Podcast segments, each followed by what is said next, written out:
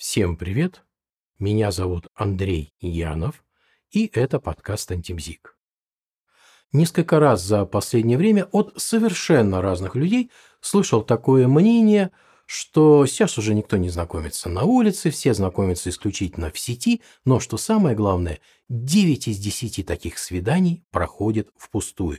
То есть второе свидание просто не назначается. И те, кто выражают это мнение, они это связывают с тем, что очень сложно найти своего человека. И из-за этого тратится очень много времени и сил. А вот э, искать свою любовь очень сложно и долго. И вот так совпало, что я параллельно этому наткнулся на прекрасную и шутливую статью одного англичанина по имени Питер Бекус. Ссылка на оригинал статьи находится в описании. И автор статьи задается вопросом, какая у него вероятность встретить идеальную девушку для отношений? При этом автор для своих расчетов использует уравнение Дрейка. Уравнение Дрейка – это формула, которая используется для расчета количества инопланетных цивилизаций, которые могут вступить в контакт с землянами.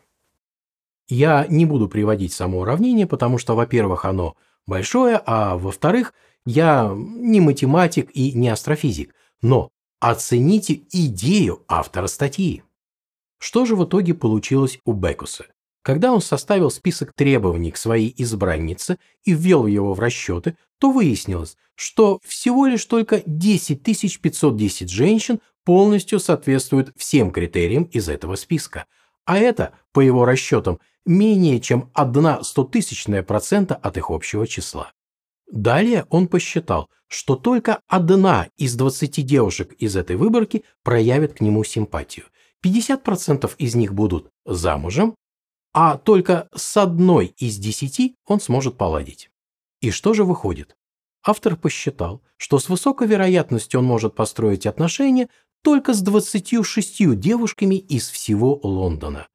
А построить отношения с идеальной девушкой он может с вероятностью 1 к 285 тысячам. Еще раз повторю, один шанс из 285 тысяч автор статьи замечает, что все же эта вероятность выше, чем вероятность вступления с инопланетным разумом в контакт, а именно выше в сто раз. Да, неутешительная новость для тех, кто стремится к перфекционизму в выборе партнера.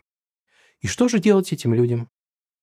Ответ на этот вопрос отчасти содержится в одном старом анекдоте. Мужчину преклонных лет, ну, где-то за 80 ему уже, спрашивают, почему он никогда не был женат. На что мужчина отвечает, что он всю жизнь искал идеальную женщину.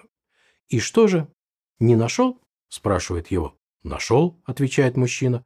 «А почему ж тогда не женился?» – недоумевает вопрошающие. «Ну, она искала идеального мужчину». Как показывает практика, завышенные и нереалистические ожидания обычно приводят к одиночеству. Те, кто ищет идеального партнера, думают, что встретив его, они никогда не будут ссориться, будут всю жизнь любить друг друга и понимать с полуслова. Но в реальности так не бывает. А вот если хоть одна черта из списка требований не оправдывает надежды, то тогда такой идеальный партнер полностью обесценивается. Куда проще постоянно искать идеальный идеал, Вместо того, чтобы идти на компромиссы, прощать и, главное, уметь просто любить. Оскар Вайлд говорил «красота в глазах смотрящего». Это выражение можно переделать и сказать «любовь в глазах смотрящего». А раз так, то абсолютно нету никакого смысла предъявлять длинный список требований к тому, с кем есть желание познакомиться.